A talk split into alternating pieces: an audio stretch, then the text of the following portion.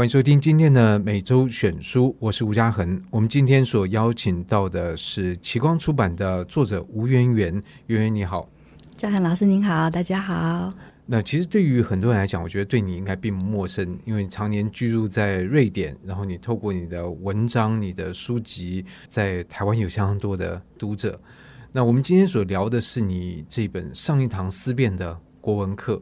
好，这里面当然我觉得牵涉到几个问题，不过是不是你可以先来介绍一下？我想一定有人可能还没有看过这个书，所以你会怎么样介绍这本书在在讲什么呢？呃，为什么我会写这本关于国文课的书呢？其实是因为我在瑞典生活的过程中，我。因为要上瑞典的大学的用瑞典语授课的课程，我必须要在他们的成人学校修他们的高中的国文课，也就是瑞典文课。我觉得他们要求一个成年人是上高中的瑞典的国文课，是瑞典文课。对，然后要把这个课程完成之后，才可以在大学修。我记得像台湾以前，可能对于上了年纪然后不识字，他们说、嗯、哦，那你就去上。国小的补校，我们是从国小开始学。嗯嗯。可能因为我想上的是大学的课程吧，所以他想要让每个上大学的人都有至少瑞典高中毕业的瑞典文的水准。这样，那这样不会很辛苦吗？因为其实，在高中生的。母语能力已经是相当好了，那我们作为一个外国人在那边，说不定我瑞典文程度连幼稚园都还不如。是是，对，所以其实瑞典高中的呃瑞典文课有分成两种，因为其实瑞典有很多移民，所以他们有分成就是专门为一般瑞典人或者在瑞典出生长大的人设的，然后也有为母语非瑞典语设的瑞典。国文课这样子，嗯，所以你当时就是按照他们的规定是上高中的，是是国文课。那这样的课程对你有什么震撼吗？嗯，非常大，非常大。我是从那时候才上了别的国家的国文课之后，才发现，哎，每一个国家都一定有国文课。在日本会有他们的国文课，在英国也有，但是每一个国家上国文课的方式居然可以这么不一样。哎，这是一个非常有趣的话题。如果把这些来研究一下，嗯、那我有点难想象，如果说外国人来到台湾来上高中的国文课，会是什么经验？应该也是很震撼，一定会很震撼啊！我我不知道现在的教育现场怎么样，但是可能搞不好还是有很多的背诵的考试吧。是，所以那时候的震撼在哪里？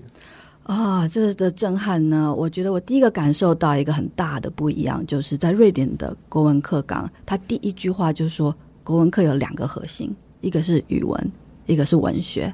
所以这个你放台湾，我想我们要接触熟练语文的使用，嗯、然后有文学的素养，这个也是很多国文课的核心吧？嗯、是，这也是台湾的两个核心，但是相对而言，台湾的。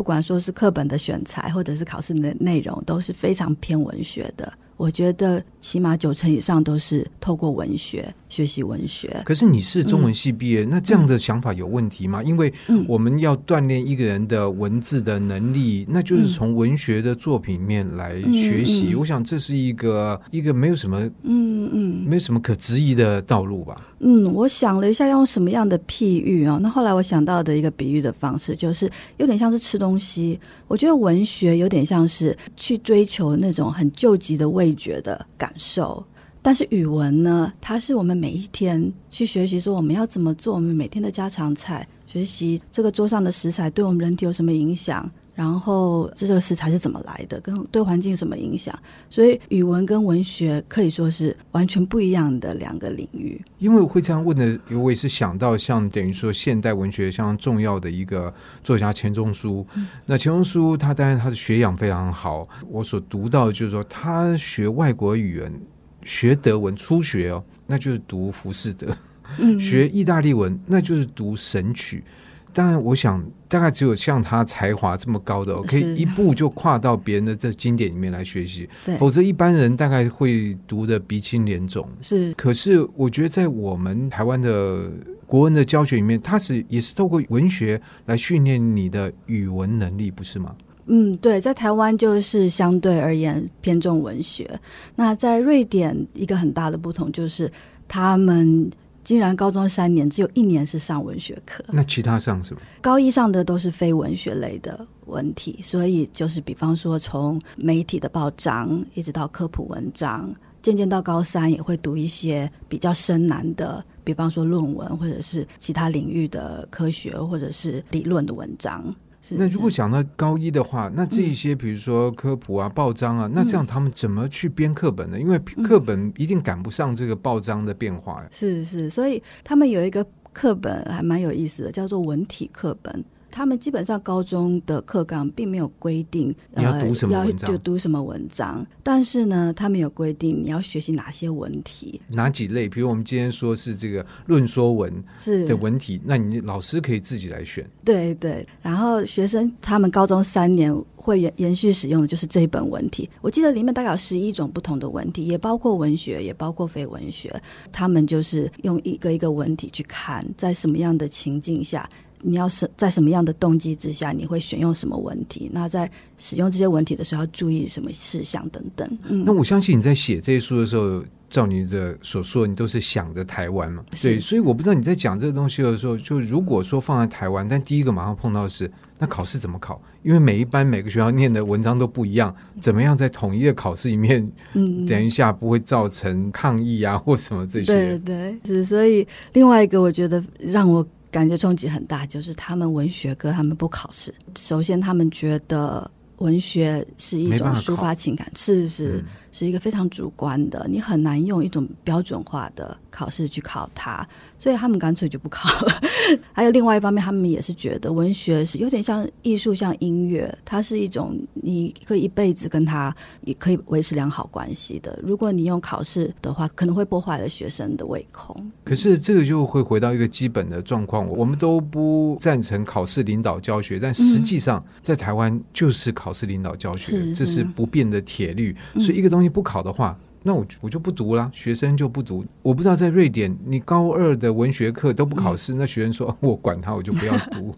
虽然说是没有标准化考试，但是他们还是要交作业。对对，嗯、那可是平量也可以抄啊，反正有又不算成绩，我我把你的借来抄一抄也 OK。会不会这种状况？还是说瑞典的学生他们的想法会不太一样？我觉得，尤其是在文学的这一块，可能很难抄。要要做创意写作的作业，你不可能写的跟别人一模一样。对，确实。对所以老师如果看到这两篇是一样，就会把这两位同学找来说：“你们这就要谈一谈。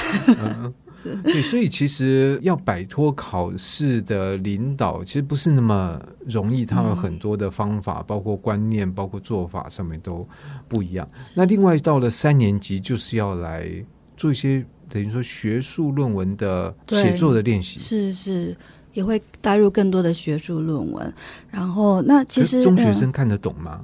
呃，比较简单的这个学术论文其实并不难。我自己的经验就是我在高中没有接触这方面的文章文文类，然后上了大学突然间。就被教授要求要读非常多。说你自己的经验，对，对我自己的经验，嗯、所以那个时候我就感觉这个高中跟大学在阅读和表达上，呃，中间其实是有是有一个鸿沟存在的。所以我就看到瑞典他们是怎么样在高三的时候先准备。呃，学生们上大学必须要有的语文的能力。不过你这样讲，我觉得是一个蛮有趣的话题。但我们都知道，学习是连贯的。可是因为年龄或者是需求的不同，我们会把它区分为小学、中学、高中、大学。但是问题从小学到国中，国中到高中，高中到到大学，其实。以我的经验，我不知道现在如何，但是以我的经验，每一个关卡有巨大的鸿沟在那边。我说在台湾，嗯，嗯，就很多人可能小学一下到了国中，发现哇。这完全不一样，特别是如果我所知道，有些人可能上了，比如私立中学，发现奇怪，怎么你的同学全部都学过这个，学过，嗯、学过那个？那当然，从国中到了高中，也是会有这样的状况。是那你刚刚讲的，从高中到大学，其实你在进大学所需要，就像登一个山一样，你所需要具备的装备或你的技能，其实高中并没有帮你准备，并没有教导你如何去具备。嗯，那这个瑞典他怎么样去？处理这个阶段的衔接的问题。嗯，我觉得还有另外一个蛮有意思的，就是我观察到的一点，就是我在比较台湾跟瑞典的从小学到高中的国文语文课纲，然后我发现好像在台湾，呃，他们觉得语文是一种比文学还要简单的事情，所以语文呢，他他会把它安排在小学跟中学。然后哦，语文都会了，呃，大家都有基本的读写能力了，那我们现在来学文学，就好像从语文进阶到文学的感觉。但是在瑞典呢，他们一直都把这两个核心都是维持五十五十的平衡。然后到高中的时候，其实语文也是有所谓的高阶的读写能力的训练，可以读更多的材料，可以学习更深的理论等等。他们就是从小学开始，就是一步一步的从写摘要，然后老师瑞典老师有一句口头禅，就是你的红线有没有掉？因为什么意思？这个红线就是每一个句子之间，还有每个段落之间，它的文脉。文艺是不是有连连接在一起？那为什么会说红线呢？因为我们听到红线，觉得、嗯、哦呦，红线是一个危险的东西，你不能踩红线。哦，对，所以这语言的差异很有趣。对。他他们为什么对红线有一种特别的？我觉得好像在在台湾，我们会觉得说啊，反正写作文。讲话这是大家都会的事情，如果不会的话，就多读一些作品，然后慢慢熏陶之后就会了。但是其实，如果你看看身边或者是在网络上有些留在留言的人，你会发现其实不是这样。其实表达是一件需要训练的事情，而且每一个人的。背景资质可能都不一样，有有一些孩子，他不管是天生，还有他家庭的影响，都可能会对他的表达能力带来很大的差异。所以他们就是从小就是确保每一个孩子都能够有受到充足的训练，所以他们把这个文脉视觉化，把它变成像一条红线这样子，所以让小孩子知道说，你上一句跟下一句中间，你必须要有一个转折，一个承接，你不能天外飞来一笔，或者是突然间讲另外一件事情。那用这种视觉化的方式，让小孩子不断去提醒自己。嗯，对，的确，我觉得教育目的。应该是要让很多人在他的本身的环境或者是先天后天的状况底下，能够得到某种的弥平，而不是透过教育就更扩大这种差异或者是经济条件的这些不同。为什么对你讲红线特别有兴趣？因为其实这个我相信或许有它的历史的传统在里面。因为在那个中世纪的羊皮纸的手抄本上面，它实际上会画一条红线来作为，就你不要写歪。因为羊皮纸很珍贵，你写歪了就就意味着你有效利用空间会减少，所以他们会画一条红线，然后再写上黑字。因为你用黑线的话，你实际上会跟字会干扰，所以他先画一条这个，就是在确保你能够一行一行都写的非常非常整齐。所以这个是蛮有趣的。不过这就牵涉到你刚刚讲的，要提出这样的一种教学的方式。那么瑞典文的国文老师，他们是瑞典语文学系毕业吗？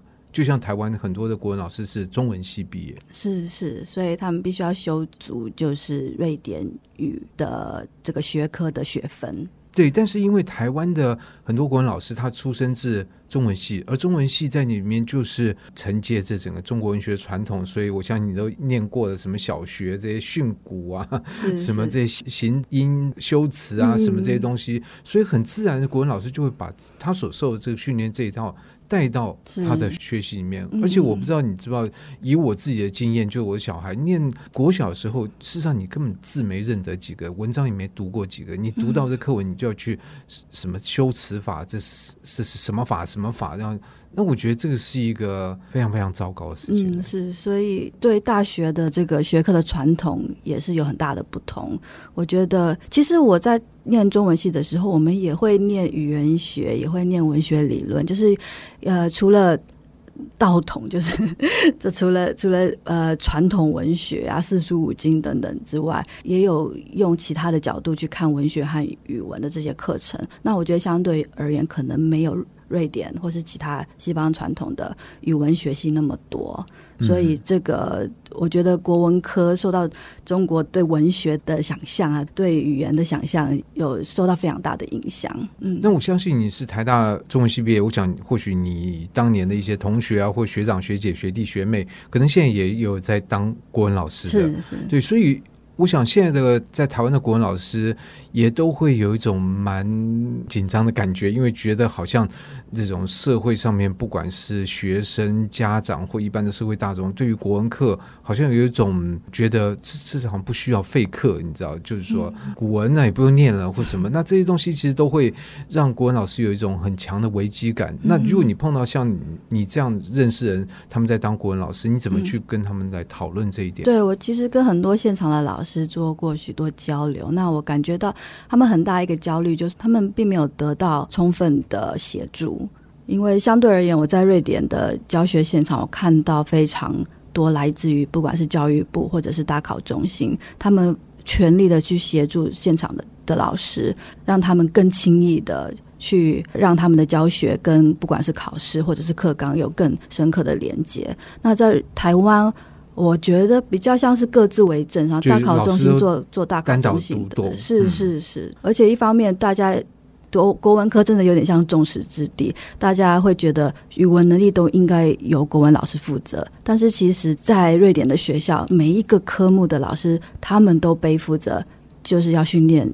孩子阅读和写作能力的责任，所以像我的先生，他是历史老师，但是他也不断的被提醒，他也要跟其他语文老师合作，比比方说英文科老师或是瑞典语科老师合作，然后让学生有更多的阅读材料，可能是历史领域的，但是还是会有很多阅读和写作的机会。是，如果你这样讲，这些科目虽然看起来不一样，但你说历史。在讲历史，它需不需要语言的训练或者是叙述的技巧？嗯，它会不会牵涉到你要阅读不同时代文本的能力？那这个其实也是国文能力。对，那当然你说如果是数学课或什么，他当然要要用中文来解释。然后另外，其实数学里面的这种逻辑的训练，其实对于写作来讲也非常重要。是是，对啊，所以。我觉得很有意思，就是我们我们想到，比方说国语，就是《左传》国语、战国时代的这些历史的文本，我们想说，这当然是中文老师要教。但是相对而言，在瑞典，可能是对他们而言，他们的国语的相对就是呃希腊的城邦的，可能奔奔罗奔尼撒战士啊，就是修昔底德写的那些呃史诗，那那些史诗作品。是在历史课下上面学的，所以其实有很多文本，我们不一定要全部都挤在国文课，让国文老师全部承担，也读不了那么多。是，其实，嗯，最重要的是学习一个怎么阅读的能力。因为回到你刚刚讲的瑞典的课纲，它其实是第一个文体的学习，其实就让你第一个熟悉不同的文体的概念、它的逻辑、它的做法，它包括你的理解，或者说你要书写这种文体的时候，你应该如何来具备。是，其实是在。学习这个文体的能力，而不是把它花在文本上面。谁谁谁是波罗奔尼撒战争几年打到几年？比如说类似这样的事情。是是是，所以他们不太注重这种背诵的东西吗？可能一般在学校小考会考类似，呃，就是 check 一下你是不是得到一些知识。但不会考那种很刁钻的，比如生在什么呃西元前三十二年写三十四年，哇，错了这样。他们考试的方式还是还是以就是问答题比较多。对，所以在这本上一堂思辨的国文课里面，你想要传达的核心的讯息是什么？因为这样来看，你是中文系毕业，然后你受过这样台湾的语文的教育，其实相当的完整。然后你也有认识人，他事实上是在教学的现场，然后你也有跟读者有这样的。沟通，所以你在这本书里面，你想要传达的是什么核心的讯息？嗯，我觉得其实真的非常多，但是我发现一件很有趣的事情，就是我在我自己有在网上写专栏嘛，那我每一次在分享我在瑞典的国文课看到的一些有趣的现象的时候，下面就会很多读者留言说：“哦，对，在德国也是这样，在英国也是这样。”所以其实很多人都知道说，呃，西方的这个语文教育的传统。跟台湾有很大的不同，然后现在因为全球化化的关系，因为素养的教育的推动，呃，我们也一直在看，就是国外的语文教育是怎么做的。所以我觉得我们可以就是思考一下，为什么台湾的国文科会变成现在的这个样子？我们如果去看地理科或者是数学科那些，可能在。科举时代，我们并不存在的科目就不存在这样的问题。但是国文科相对而言，它背负着很多历史的包袱，所以可以从这个角度去思考：说我们到底要教给学生什么？为什么要这么做？所以，我想这是圆圆在写作这本上一堂思辨的国文课想做的。同时，透过这样的一种训练，一方面我觉得可能可以稍稍摆脱一点这种传统的束缚，同时也能够面对现代这个变动非常剧烈的这个时代，有更多的能力来扮演好一个好的公民。